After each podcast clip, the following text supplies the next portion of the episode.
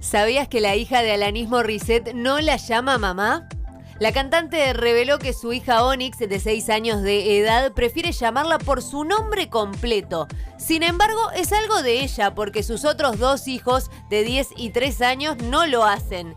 Mi hija ha comenzado a llamarme por mi nombre completo porque se da cuenta que nadie usa mi nombre completo cuando estamos en entornos personales. Así lo describió la artista de 48 años. Recordemos que Alanis se casó en 2010 y junto a su esposo ya tienen tres hijos. Además, desde que comenzó su familia, ella ha sido muy abierta acerca de los ideales poco convencionales que tiene con respecto a la educación de sus hijos.